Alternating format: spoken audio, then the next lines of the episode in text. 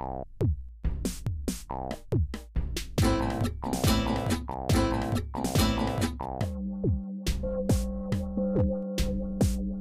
hast Post. Post aus Korea. Hallo liebe Podcast-Freunde. Das Podcast-Team Post aus Korea widmet sich in dieser Folge ganz dem Thema Digitalisierung zu. Bea, Eva, Lena und ich haben eine Collaboration mit dem Thesenpapier. Wir werden die Autoren Madeleine Gänge, Dr. Michael Prinz, Dr. Diane Schüler und Dr. Kamil Wohner zu ihrer Meinung zur Digitalisierung und zur digitalen Transformation befragen. Diese Interviewserie besteht aus zwei Teilen. In der ersten Folge werden die Interviews von Lena mit Madeleine, von Alex mit Michael behandelt und in der zweiten Folge werden die Interviews von Bea mit Diana und von Eva mit Kami behandelt. Zusätzlich aufmerksam machen wollen wir euch, dass Dr. Norbert Röttgen, der Vorsitzende des Ausschusses für Auswärtige Angelegenheiten des Deutschen Bundestages, zum Thema Deutschland, die EU und Korea dem Netzwerk Junge Generation Deutschland und Korea ein Facebook Live-Interview gegeben hat. Hierzu beantwortet er Fragen aus dem Live-Chat. Hört euch das mal an. Lena, könntest du kurz was zu deinem Interview sagen? Ja, natürlich. Hi, ich bin äh, Lena und ich habe dieses Mal äh, Madeleine interviewt. Und was ich da besonders spannend fand, ist, dass Madeleine uns einen Einblick in die Situation im Bildungssystem geben konnte und auch persönliche Erfahrungen dazu teilen konnte, weil sie nämlich aktuell in einer Schule beschäftigt ist. Und das fand ich besonders interessant. Aber Alex, wie ist das eigentlich bei dir? Ich bin auch schon ganz gespannt auf dein Interview. Um was ging es denn da? Ja, ich hatte das Vergnügen, Dr. Michael Prinz zu interviewen. Er arbeitet als IT-Berater er zieht einen guten Vergleich zwischen Deutschland und Südkorea im Thema Digitalisierung. Auch geht er ein bisschen äh, über die persönliche Erfahrung in Korea. Was für Erlebnisse hat er in Korea gemacht? Wie digital war sein Erlebnis dort? Was für Möglichkeiten gab es da? Und hauptsächlich haben wir über wirtschaftliche und ethische Fragen geredet. Dann starten wir doch direkt ins Interview von Lena mit Madeleine.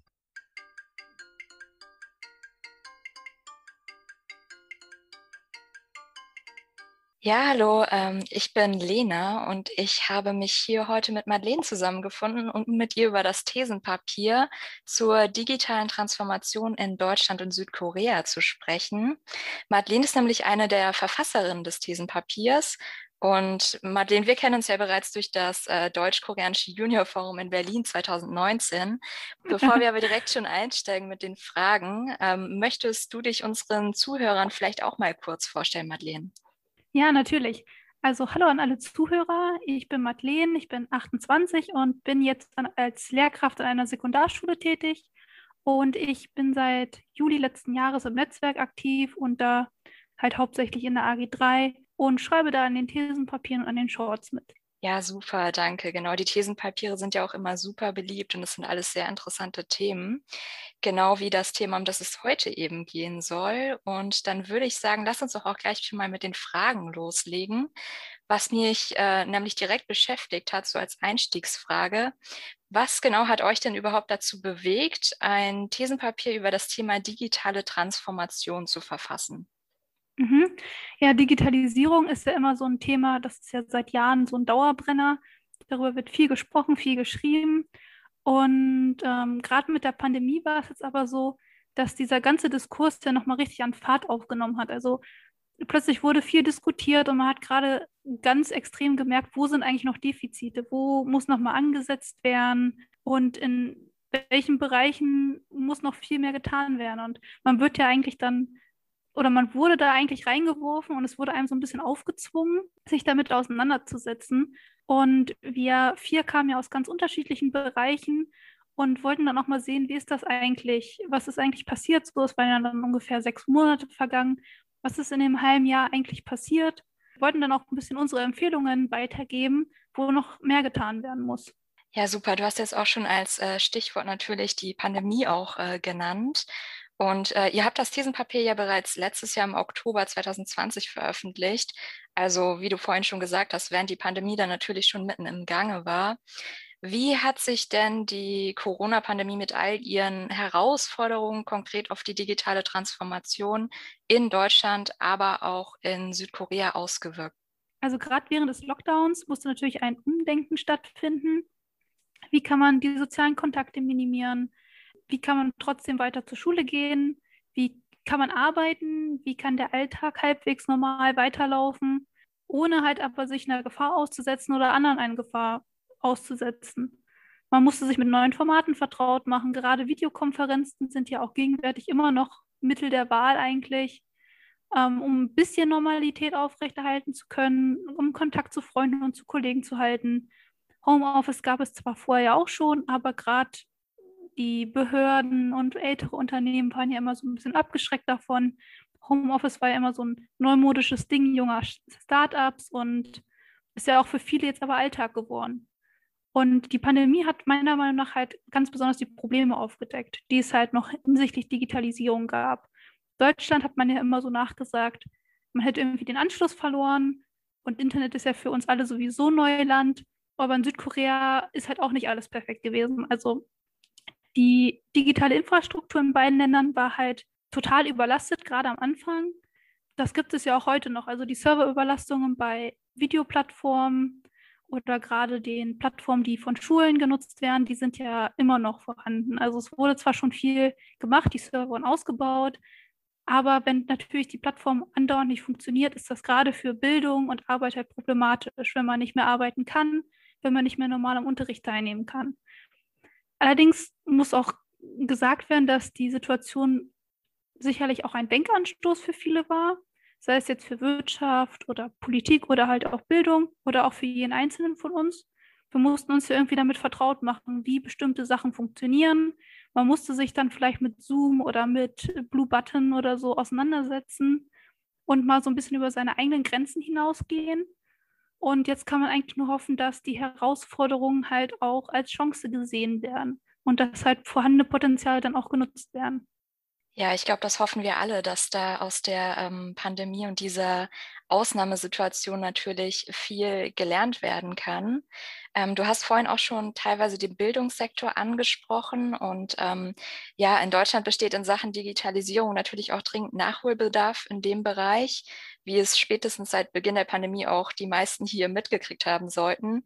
Du hast auch angesprochen, dass in Südkorea aber auch nicht immer alles rund läuft in dem Bereich. Und ja, wie sieht es denn mit der digitalen Transformation an Schulen, Universitäten und äh, Bildungseinrichtungen generell in Südkorea? Ist das anders als hier momentan? Tatsächlich gab es da zumindest vor der Pandemie gar nicht allzu große Unterschiede. Zwar ist der Alltag in Südkorea generell digitaler als in Deutschland, aber an den Schulen und auch an den Universitäten hat man da wenig von gemerkt. Zum Beispiel das Verhältnis zwischen Schülern und digitalen Endgeräten, also wie viele Computer, Laptops oder Tablets gibt es pro Schüler? War in Deutschland sogar besser 2018 als in Südkorea. Jetzt kann sich das Verhältnis natürlich verändert haben. Da habe ich leider keine Zahlen zu, weil alles ja noch im Gange ist eigentlich. Aber man kann halt sagen, dass beide Länder zumindest bemüht waren, auch bedürftigen Schülerinnen und Lehrkräften ein Gerät zur Verfügung zu stellen. In Deutschland kann ich jetzt aber auch aus erster Erfahrung halt sagen, dass es halt schwierig ist. Also wir warten zum Beispiel immer noch auf unsere Dienstlaptops und sind jetzt ja schon anderthalb Jahre sozusagen in der Pandemie drin. Und ähm, viele Schüler oder Schulen haben Endgeräte bekommen, aber gerade durch diese Lieferschwierigkeiten und Produktionsschwierigkeiten ist natürlich das immer jetzt noch nicht wirklich optimal und es hat nicht jeder Schüler oder jeder Lehrer ein Gerät. Aber es ist auch schwierig zu verallgemeinern. Gerade die Schulen sind ja sehr individuell. Die eine Schule ist hochmodern, hat digitale Whiteboards und jeder Schüler ein iPad. Die anderen haben halt noch Tafel- und Overhead-Projekte. Und die Schulen, die halt so unterschiedlich sind, die modernen und die veralteten sozusagen, gibt es halt in Deutschland, aber auch in Korea. Was Korea aber als Vorteil hat, war halt diese bereits existente gute digitale Infrastruktur. Die konnte halt wesentlich schneller ausgebaut werden so dass mittlerweile eigentlich fast alle Haushalte einen stabilen Internetzugang haben. Ähm, aber zum Beispiel die Schulen, die hatten 2018 auch nur zur Hälfte WLAN. Und auch in Deutschland ist ja WLAN heute immer noch nichts, was irgendwie ja massig vorhanden ist an Schulen. Das ist ja auch immer noch ein Problem, dass es gar kein Internet gibt. Und tatsächlich gibt es aber auch in Südkorea negative Stimmen zum Online-Unterricht. Denn zwischen dem Vorbereiten einer Präsenzstunde und einer digitalen Stunde liegen teilweise einfach Welten. gerade was das nicht nur für Lehrer betrifft, sondern auch für Schüler. Äh, und in Südkorea muss man sich ja auch vor Augen führen, da unterrichten ja auch nicht 20-jährige Digital Natives, sondern es sind halt ähnliche Altersstrukturen bei den Lehrenden so wie bei uns. Also das heißt so, ja, Ende 40 bis Anfang 60, da liegt so das Alter der Lehrer im Durchschnitt. Und das heißt, man muss sich auch erstmal selbst mit den Möglichkeiten vertraut machen, muss sich einen Weg suchen, wie man am besten Inhalte online vermitteln kann. Man muss sich in die Programme einarbeiten und muss diese dann aber den Schülern oft auch noch erklären. Wenn ich mir das bei meinen Schülern angucke, die hängen zwar dauerhaft am Handy, aber wenn die dann eine PowerPoint-Präsentation machen sollen oder sich bei Mizi einloggen sollen, dann ist das halt schon wieder ein ganz anderes Thema. Das verstehen die dann auch nicht und das ist für die immer noch ein riesiges Mysterium. Und viele haben auch gar keine Lust darauf. Also die verweigern sich dann auch komplett. Was ich an Südkorea aber gut finde, was den digitalen Bildungsweg angeht, sind die staatlichen Angebote, wie zum Beispiel extra produzierte Bildungssendungen oder auch die Online-Nachhilfelehrer. Die gab es ja auch schon vor der Pandemie und die waren da sehr populär. Und damit konnte natürlich direkt eine große Lücke an Bildungsausfällen geschlossen werden. Wobei auch dieses Angebot natürlich kein Vergleich ist zu Präsenzunterricht. Denn das, was viele, glaube ich, auch vergessen, es kann, der Online-Unterricht kann so gut sein, wie er möchte. Ähm, Schule ist ja nicht immer nur ein, ein Unterrichtsraum, es ist ja nicht immer nur Unterricht, sondern es ist ja auch ein sozialer Raum oder ein Rückzugsort für Schüler. Und langfristig sollte meiner Meinung nach Online-Unterricht deswegen auch keine Alternative sein, weil immer etwas fehlt. Und das kann auch kein Internet und kein Computer irgendwie überbrücken. Ja, das stimmt auf jeden Fall. Und natürlich hoffen wir auch alle, dass bald wieder Präsenzunterricht möglich sein wird. Auf jeden Fall ein super interessanter Einblick in die Situation in Südkorea, aber natürlich auch ähm, in deine eigenen Erfahrungen hier in der Lehrsituation in Deutschland. Ähm, Genau, und äh, zum Schluss habe ich noch eine, ähm, ja, eine Erfahrungsfrage an dich sozusagen zu deinen eigenen Erfahrungen. Und zwar warst du ja auch schon äh, während deines Studiums selbst äh, eine Zeit in Korea und ähm, hast dort auch schon äh, persönlich erleben können, wie Digitalisierung in Korea im Alltag aussieht. Gab es da etwas, was dich aus deutscher Sicht besonders beeindruckt oder auch überrascht hat in dem Bereich? Also ich finde in Südkorea allgemein den selbstverständlichen Umgang mit Internet und digitalen Medien beeindruckend, mh, auch überraschend ein bisschen. Also es ist ganz banal eigentlich, aber in Deutschland wird man ja oft noch blöd angeschaut, wenn man zum Beispiel ein Selfie in der Öffentlichkeit macht. Und in Korea kann man einfach mit seinen Freunden Fotoshootings auf offener Straße machen und es interessiert niemanden oder es gibt ganz spezielle Angebote extra zum Fotos machen.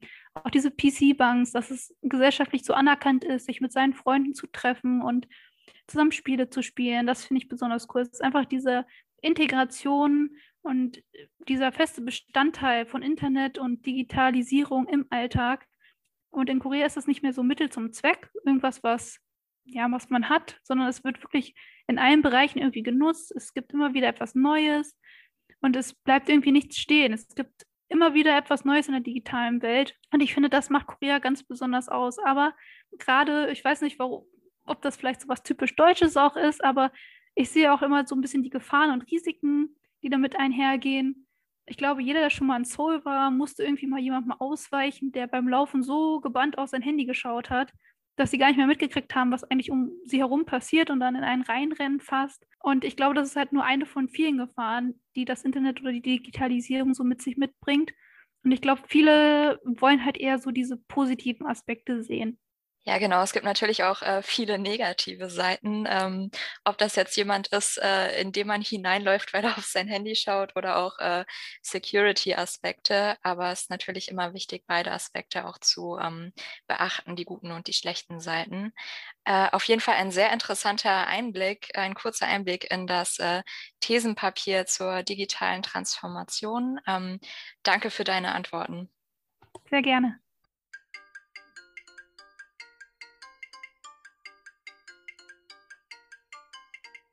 Ja, das war mein Interview mit Madeleine und ich weiß nicht, wie es euch und ähm, auch unseren Zuschauern so ging, aber ich fand besonders beeindruckend, dass sie gesagt hat, dass eben Digitalisierung in Südkorea natürlich auf den ersten Blick sehr beeindruckend wirkt.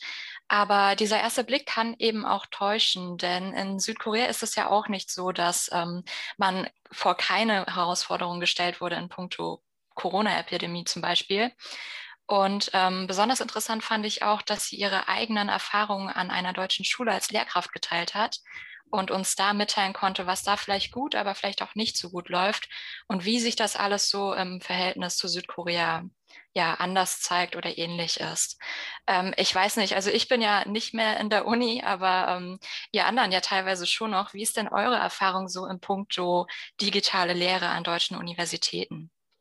Es funktioniert eigentlich alles ganz gut von der Technik her. Klar muss das Internet mitspielen und so weiter, aber das Material wird immer ganz gut aufbereitet und man muss halt schon mit etwas mehr Selbstdisziplin, mit etwas mehr Selbstdisziplin da dran gehen. Und natürlich ja, fallen auch die sozialen Kontakte weg und dieses Lass uns mal einen Kaffee trinken zwischendurch oder das in der Bücherei rumstöbern und so. Aber es ist halt auch so ein kleiner Wandel für die Studenten, denke ich, der auch seine Vorteile hat, ähm, aber eben auch seine Nachteile mit sich bringt. Und wenn wir halt alle so ein bisschen lernen, damit umzugehen, das jetzt so zu akzeptieren und das Beste draus machen, ja, denke ich, kann man sich eigentlich ganz gut in dieser Situation damit arrangieren, obwohl ich mich schon freuen würde, wenn wieder alles natürlich seine gewohnten Bahnen läuft. Alex, hast du dich auch offline, äh, Online-Erfahrungen an der Uni? Bei uns ist jetzt gerade das dritte Semester Vorlesung online, digital.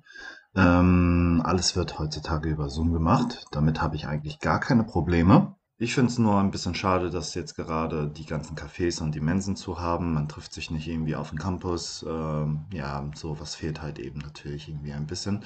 Aber sonst ist es ganz angenehm und akzeptabel. Die Leute treffen sich ja natürlich immer noch trotzdem auf dem Campus, um Fußball zu spielen oder zu jonglieren oder so etwas ähnliches. Das ist okay. Aber ich stelle es mir beispielsweise ähm, für Kinder, die jetzt Online-Unterricht in der Schule haben, viel, viel schwieriger vor als jetzt, ja, wie wir Studenten. Ähm, ja schon eine gewisse Selbstdisziplin haben. Und ja, Kinder brauchen wahrscheinlich das soziale Umfeld noch viel, viel mehr als wir. Und für die fällt halt wirklich ein großes soziales Umfeld weg. Hm. Das denke ich auch. Und was ich besonders auch in dem ähm, Zusammenhang ja interessant oder auch ähm, schwierig finde, ist natürlich, dass das alles so eine Kettenreaktion hinter sich herzieht. Also ich habe ja vorhin schon erwähnt, ich studiere nicht mehr, ich äh, arbeite momentan und ich selbst habe zwar keine Kinder, aber viele meiner Kollegen haben eben Schulkinder und dann machen die Schulkinder zu Hause ihre Hausaufgaben und kommen irgendwo nicht weiter und dann ja, dann kommen die in unser Meeting rein und fragen die Mutter, wie die Mathehausaufgabe geht und dann löst das gesamte Meeting diese Mathehausaufgabe. und ähm, ja, und man merkt halt so, dass alle so ein bisschen an ihre Grenzen stoßen, ähm, besonders auch was diese Zusatzarbeit ähm, angeht, die man eben durch diesen ganzen digitalen Unterricht oder eben auch durch digitale Meetings hat. Und ähm, ja, das ist schon eine Herausforderung für viele Leute, denke ich. Kommen wir jetzt zum Interview mit Michael und Alex.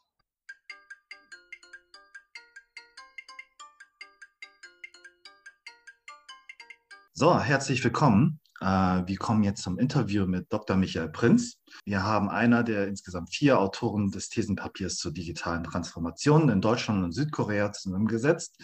Ähm, Dr. Michael Prinz studier ist studierter Wirtschaftsinformatiker an der Universität Duisburg-Essen und hat zum Thema Digitalisierung beim Thesenpapier Nummer zwei des Netzwerks mitgewirkt. Herzlich willkommen, Michael. Stell dich doch mal den Zuhörern selbst vor. Ja, hallo Alex. Ähm, schön, dass wir die Zeit gefunden haben, das Interview mal zu führen. Ähm, ja, ähm, Michael Prinz, ähm, studierter Wirtschaftsinformatiker, Bachelor, Master in Wirtschaftsinformatik in Essen gemacht, dann in äh, Duisburg promoviert, auch im Bereich Wirtschaftsinformatik. Da die Frage, wie komme ich jetzt auf Südkorea, Deutschland und Digitalisierung, wie passt das einfach zusammen? Ähm, ich war immer schon äh, Ostasien, Japan, Korea interessiert ähm, und hatte dann die Möglichkeit, während des Masters äh, zwei Semester in Südkorea zu verbringen und habe da einfach meine Leidenschaft für die Kultur, Essen, Leute, Musik, Filme, was Südkorea so angeht, einfach gefunden. So, da habe ich mich dann auch im Bereich meiner Doktorarbeit darauf äh, fokussiert, inwieweit ähm, Digitalisierung oder Informationstechnologie im Allgemeinen mit äh, Nationalkultur zusammenhängt, ähm, was das miteinander zu tun hat. So, und das war einfach ein spannendes Thema, um zu gucken, wie sind die kulturellen Unterschiede, ähm, als Beispiel jetzt Deutschland und Südkorea, im, wie man mit Digitalisierung umgeht. Und das ist einfach eine Intention gewesen, dass wir auch über das Thema mal schreiben im Rahmen des Thesenpapiers. Und da hatte ich dann mitgewirkt. Ähm, ja, und bin aktuell beruflich gesehen ähm, IT-Berater, das heißt da wirklich bei den Unternehmen vor Ort, ähm, jetzt zur Corona-Zeit natürlich von zu Hause, Homeoffice, aber da natürlich auch die Unternehmen so weit zu begleiten, die digitale Transformation voranzuschreiten. Ja, vielen Dank für die Vorstellung. Cool, alles klar, Michael. Wollen wir dann beginnen? Gerne. Okay, beginnen wir dann mit der ersten Frage, die ich dann für euch habe, für dich habe. In eurem Thesenpapier sprecht ihr zum Schluss bei der Handlungsempfehlung, dass die junge Generation einen grundlegenden Wandel nach sich ziehen wird und stärker bei der Mitgestaltung der digitalen Zukunft in beiden Ländern mit einzubeziehen. Wie könntest du dir eine solche Mitgestaltung bei der jungen Generation vorstellen?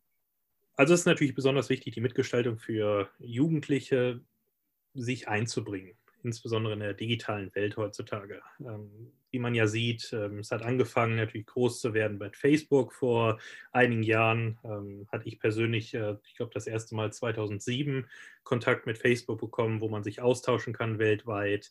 Ging natürlich immer weiter. Ähm, Instagram, Snapchat, äh, TikTok, wie sie natürlich alle heißen, sich natürlich irgendwie in gewissen Maßen zu verwirklichen ähm, ist natürlich für die Jugend heutzutage umso wichtiger, da natürlich die digitale Welt äh, überall vorhanden ist, omnipräsent ist. Ähm, was damals bei uns, ähm, du wirst mir da wahrscheinlich zustimmen, als wir jünger waren, war die Technologie noch bei weitem nicht so weit, wie sie natürlich heutzutage ist.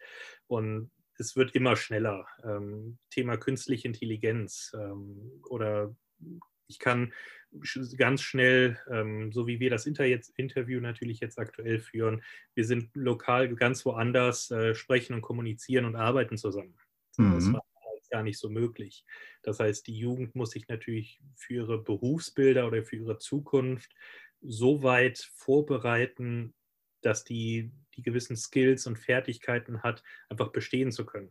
Ähm, das ist natürlich insbesondere umso schwieriger für beide Nationen, da wir damals, ähm, sei es jetzt 20, 30, 40 Jahre vorher, eher einen lokalen Wettbewerb hatten. Das heißt, eher mit Personen, die eher lokal im Bundesland sind oder vielleicht national äh, im Wettbewerb stehen für einen Job, die, die sich darauf bewerben, aber heutzutage weltweit ist. Das heißt, es geht immer mehr Richtung dem Service-Gedanken, dass man eher einen Service oder eine Dienstleistung ähm, bucht, äh, immer mehr Freelancer sich dementsprechend anbieten und da der Wettbewerb international ist. Das heißt, die Situation ist für die Jugendlichen äh, immer schwieriger, sich irgendwie zu behaupten.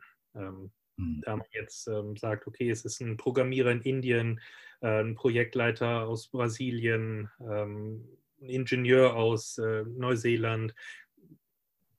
Das heißt, wir können international heutzutage so schnell kommunizieren, dass es die lokale Präsenz einfach weniger wichtiger wird. Ähm, klar ist sie natürlich nicht wegzureden, gibt natürlich Vor- und Nachteile, aber da ist einfach der Punkt, dass die Jugend sich bewusst werden muss, sie steht weltweit natürlich ähm, im Wettbewerb, aber ohne das jetzt zu negativ immer zu sehen, das ist natürlich auch schön, international, global so gut vernetzt zu sein. Das heißt, damals mit den Brieffreundschaften, wo man dann warten musste, geht natürlich heute äh, WhatsApp, äh, Kakao Talk, Line, ähm, TikTok, wie sie alle heißen, ähm, in Sekundenschnelle. Ähm, das heißt, da muss man einfach wissen, Pro und Contra abwägen, wie man sich entwickelt. Das heißt, da, um auf den Punkt zu kommen, ich empfehle der Jugend, sich mit Technik viel mehr auseinanderzusetzen und die Chancen einfach zu sehen, ähm, sich weiterzuentwickeln, Wettbewerb gut bestehen zu können, um dementsprechend sich auch verwirklichen zu können. Mhm. Wir kommen dann zu der nächsten Frage.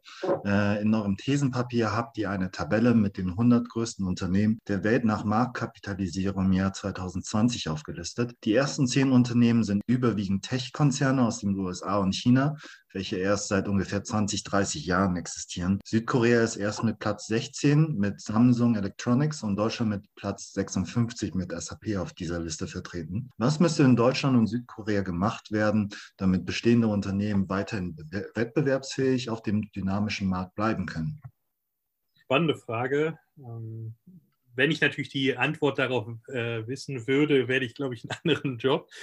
Aber äh, nee, spannende Frage auf jeden Fall. Müssen wir ähm, weltweit auch darüber diskutieren, wie die Zukunft aussieht. Ähm, wo sehen wir uns in 10, 20 Jahren? Ähm, klar ist es natürlich, dass äh, die USA und China äh, rein vom Kapital, was in Forschung und Entwicklung in neue Technologien investiert wird, ein ganz anderes Kaliber sind als äh, Südkorea und Deutschland, außer Frage. Einfach auch von der ähm, Bewohnerzahl und äh, rein vom Investment, was möglich ist vom, äh, von der Nation her. Nichtsdestotrotz ist es natürlich ähm, interessant zu sehen, dass äh, Deutschland ähm, sehr wirtschaftlich dominant natürlich in Europa natürlich ist und weltweit natürlich auch noch sehr gut mitspielen kann.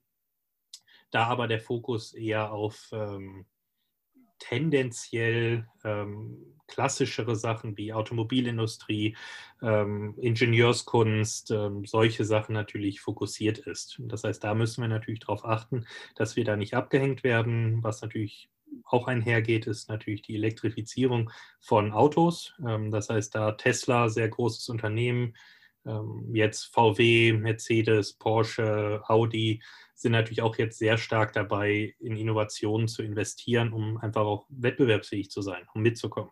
So, und das sieht man ja aktuell, dass ähm, da viel gemacht wird.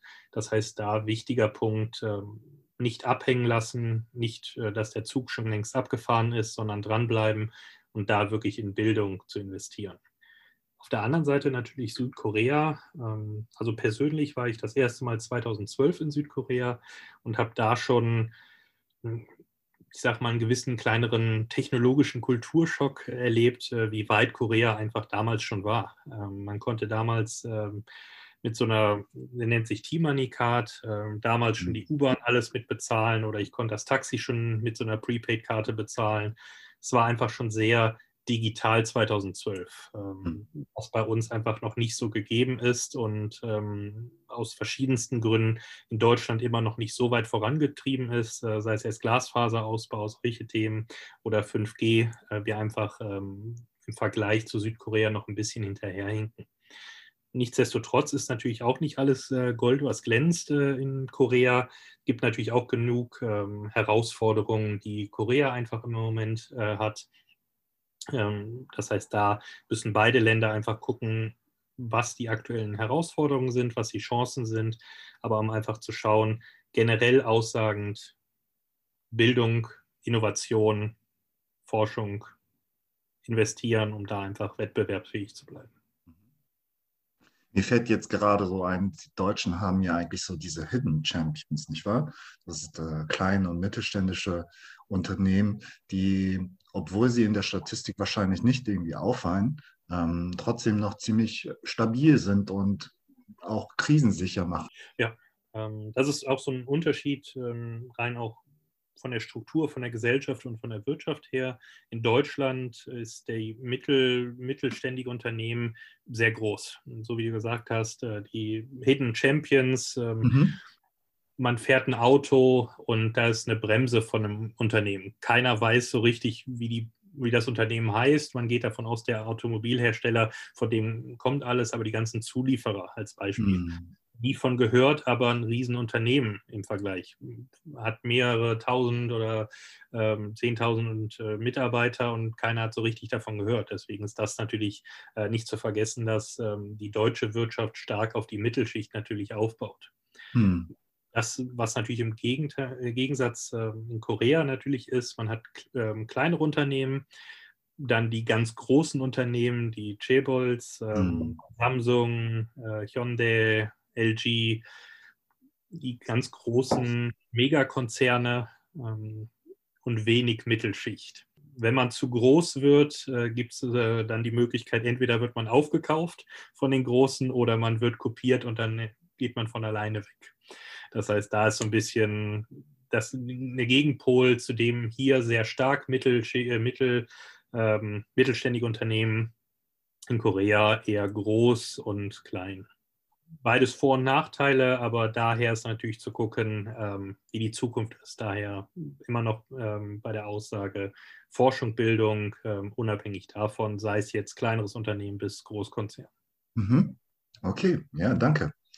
Kommen wir zur nächsten Frage. Welche Rolle nehmen neue Unternehmen wie Startups auf dem Markt ein? Wie siehst du Entrepreneurship in Deutschland? Wir können auch in Deutschland erfolgreiche Unternehmen aus der Garage entstehen, wie die Erfolgsgeschichten aus dem Silicon Valley. Und reicht dafür eine innovative Idee? Ähm, kurz und knapp, äh, wäre schön, wenn ja, aber leider ist die äh, Theorie und Praxis natürlich da ein bisschen unterschiedlich. Es ist natürlich wichtig, eine innovative Idee zu haben, aber es gehört natürlich auch viel Herzblut dazu, Durchhaltevermögen und natürlich ein gewisses ähm, gewisse finanzielle Unterstützung von größeren Unternehmen ähm, oder Stipendien oder Förderprogramme. Dann gibt es ja auch, ähm, so wie wir es ja hier in Deutschland kennen, Höhle der Löwen, die äh, Serie, dass natürlich äh, Investoren da in, rein investieren. Ist natürlich genauso im Silicon Valley, genauso wie in Korea oder in jedem anderen Land. Das heißt, ja, die Idee ist erstmal schön und gut, aber rein die Idee zu betrachten ist erstmal wertlos. Das heißt, die Umsetzung zählt. Und das ist ja genauso, ähm, dass Uber als Taxiunternehmen ähm, gab es vorher, glaube ich, äh, hieß, glaube ich, Magic Taxi, wenn ich mich nicht ganz irre, kann aber auch ein anderes Unternehmen sein. Die hatten vor Uber eine ähnliche äh, bis sehr gleiche Idee. So, sind aber nicht am Markt geblieben, weil einfach die Umsetzung nicht gut genug war, nicht ähm, innovativ, nicht benutzerfreundlich genug. Das heißt, hier wichtig natürlich auch nicht nur rein auf die innovative Idee zu setzen, sondern auch ähm, die Umsetzung zu zählen. So, da ist natürlich, ja, klar, kann man natürlich hier in einer Garage die tollste Idee haben, ähm, sei es jetzt TikTok 2.0 oder ähm, neues Auto entwickeln. Nur es äh, sind natürlich viele Faktoren da drin, sei es einmal ähm, Personen, die mit einem oder Kumpel, die mit einem das ähm, hochziehen möchten, finanzielle Unterstützung, ähm, eine Prise Glück, am richtigen äh, Zeitpunkt, am richtigen Ort zu sein, sind viele Faktoren, aber nichtsdestotrotz sollte ein Land äh, wie Deutschland und Korea die Startups so weit unterstützen und fördern, aber natürlich auch fordern, dass da auch größere Unternehmen draus werden. Mhm. Dann kommen wir von den einzelnen Startups und den einzelnen Unternehmen dann vielleicht zu den Ländern. Nun ist es schon weit verbreitet, dass Südkorea in Sachen Digitalisierung weit vorne mitspielt. Nach dem Index von Bloomberg hat Südkorea den ersten Platz als innovativstes Land und Deutschland steht da auf dieser Liste auf Platz 4. Wie siehst du die Innovation in Deutschland und Südkorea? Auch sehr wichtig. Ähm, das habe ich natürlich auch jedes Mal gemerkt, ähm, wenn ich da nach Korea geflogen bin. Ähm, vor Corona bevorzugt natürlich jedes Jahr, weil ich einfach Land und Leute sehr gut finde und sehr schätze. Und da jedes Mal einfach zu sehen, was sich wieder geändert hat. Seoul ist eine sehr innovative Stadt, sehr stark im Wandel und wenn man dann durch die Straßen geht, sieht man oft die neuesten Innovationen sehr digital einfach zu sein. Ähm, in Deutschland ist da ein bisschen konservativer, was das angeht. Das heißt, da ist natürlich der Punkt, Chancen und Risiken ähm, abzuwägen.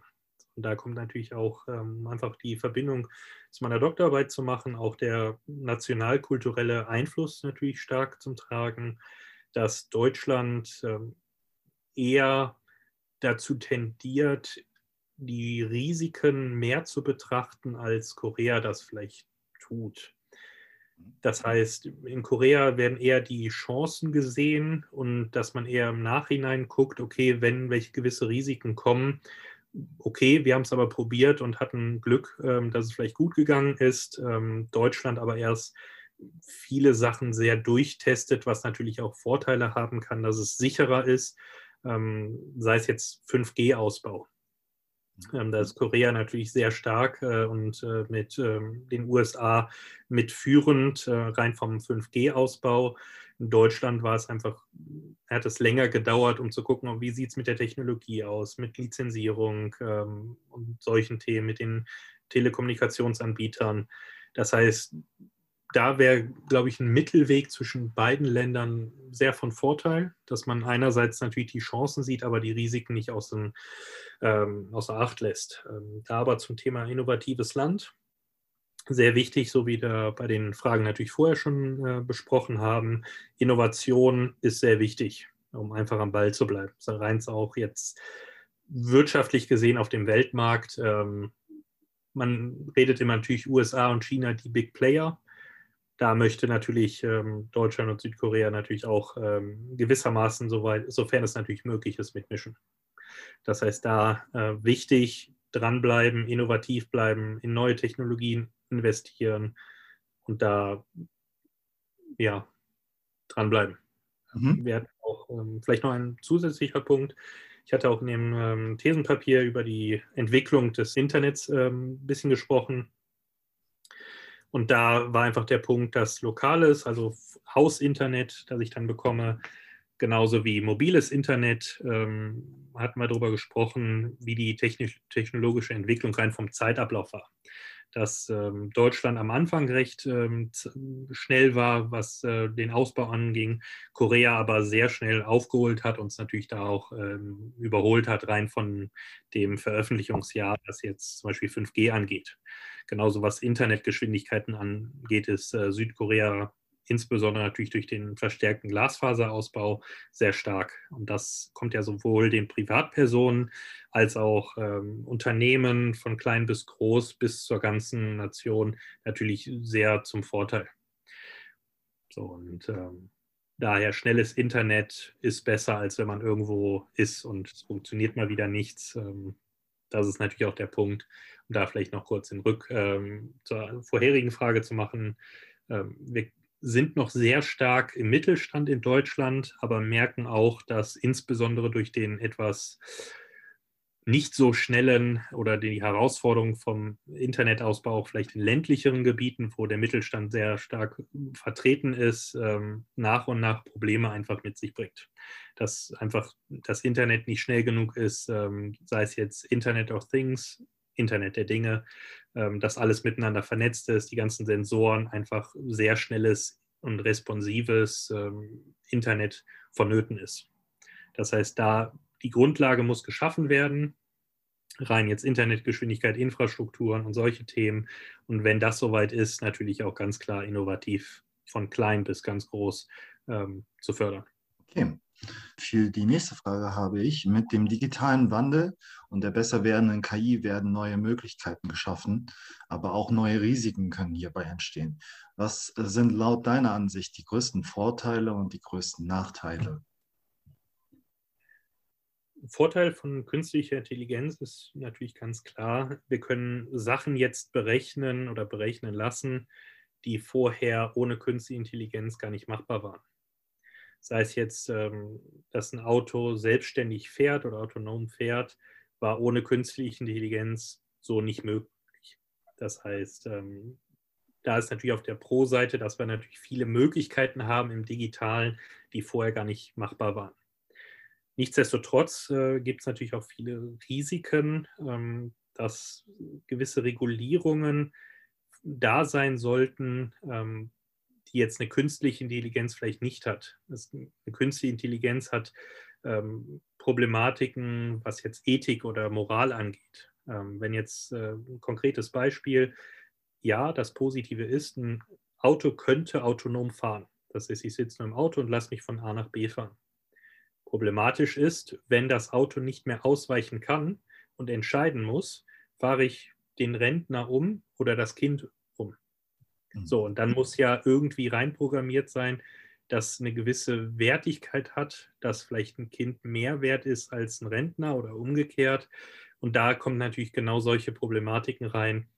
Was sage ich der künstlichen Intelligenz? Weil wenn ganz klar rauskommt, ich kann nicht mehr bremsen als Auto oder ausweichen, wie entscheide ich mich? Und das sind einfach Herausforderungen, Risiken, dass damit ähm, vielleicht nicht so gute Sachen gemacht werden oder nicht menschlich, moralisch vertretbare Sachen. Ähm, persönlich bin ich mit künstlicher Intelligenz ähm, erst mal wirklich, abgesehen natürlich vom Studium, ähm, in Kontakt gekommen. Das war äh, 2016. Da war ich das erste Mal äh, in Korea, wo ein größeres Event, was jetzt künstliche Intelligenz angeht, ähm, vor Ort. Da war das Thema AlphaGo.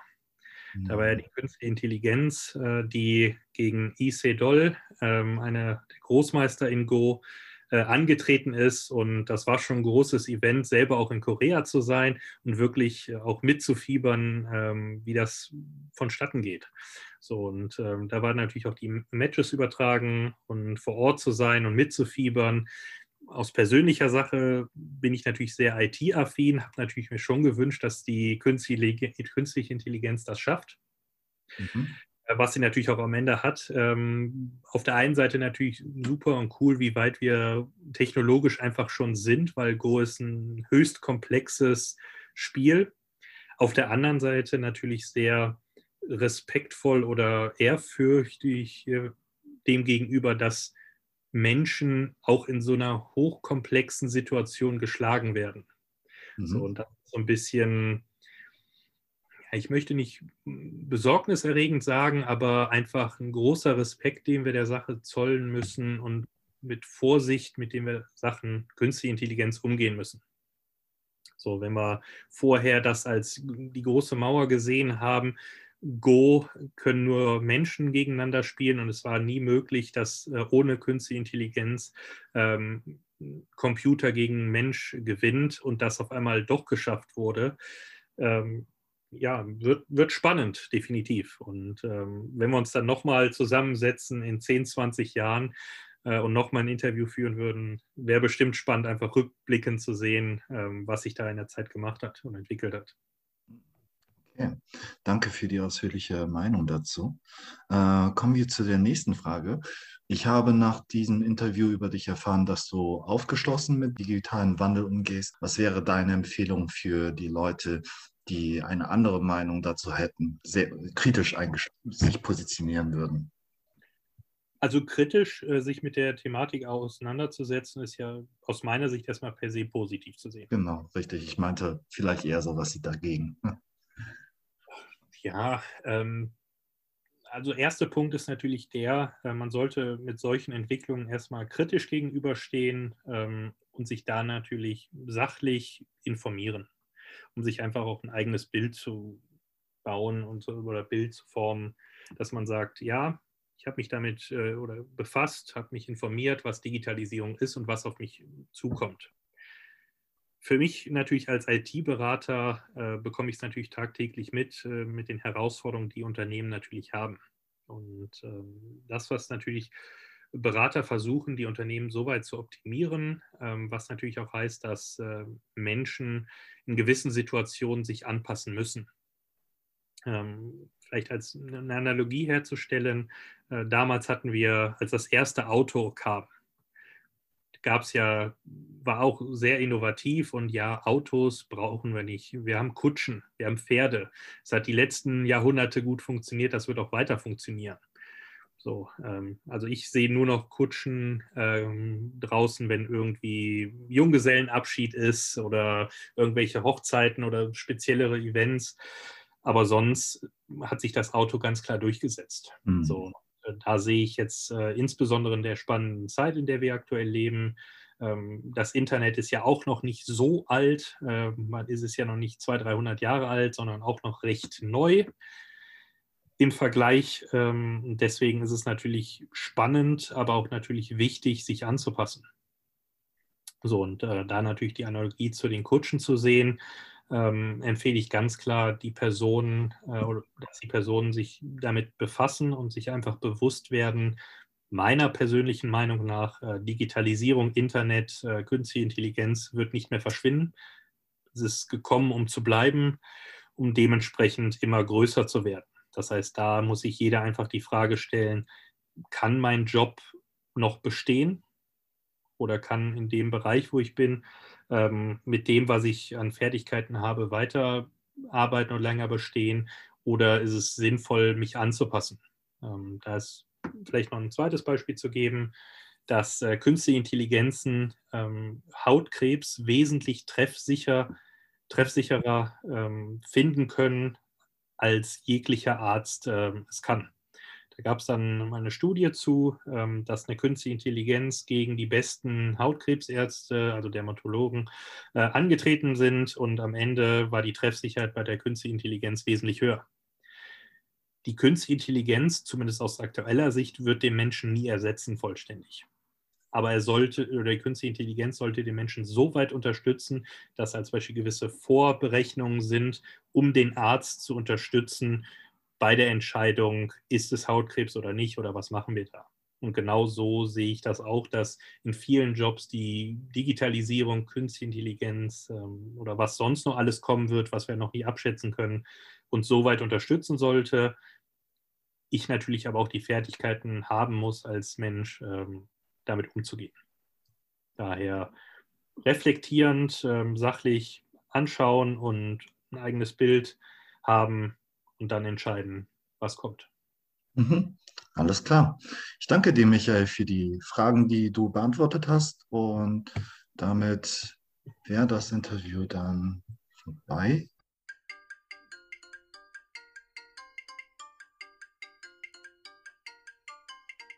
Das war das Interview mit dem Wirtschaftsinformatiker Michael Prinz. Ich fand es ganz cool, dass sie ja erstmal auf die Wirtschaftslandschaft analysiert hatten zwischen Deutschland und Korea. Wir sind dann auf kulturelle Unterschiede gestoßen, wie offen man gegenüber Technik ist. Ähm, da gab es besondere Unterschiede. Und ganz amüsant fand ich eigentlich seine Erlebnisse in Korea, wie bequem ist es zum Beispiel zu bezahlen und über seine Kulturschocks, die er hatte, wenn es um künstliche Intelligenz oder Technik, Technik Technik ging.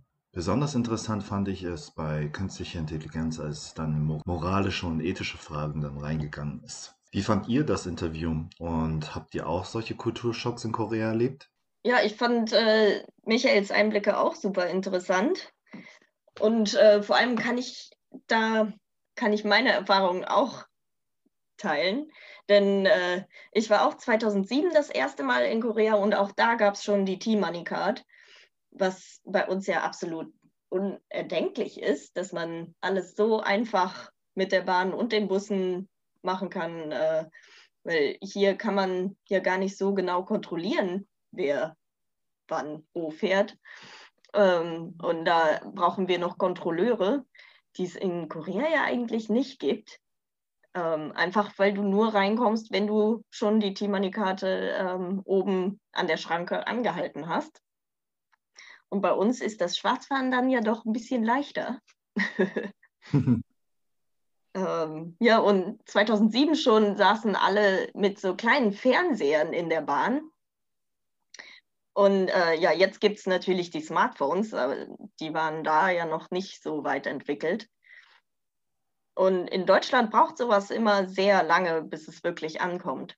Ja, ich glaube, dieser Grad an Digitalisierung, den wir wahrscheinlich alle schon in äh, Korea erlebt haben. Und äh, ja, ich glaube, die hat uns alle sehr beeindruckt, weil es natürlich sehr, sehr anders ist als in Deutschland.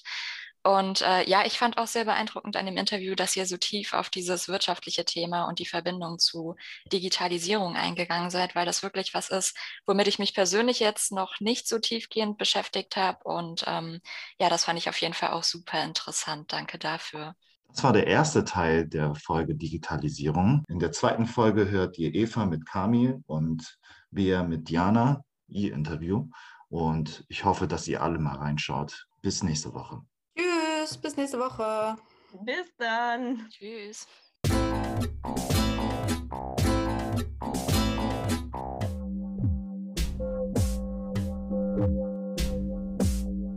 Du hast Post. Post aus Korea.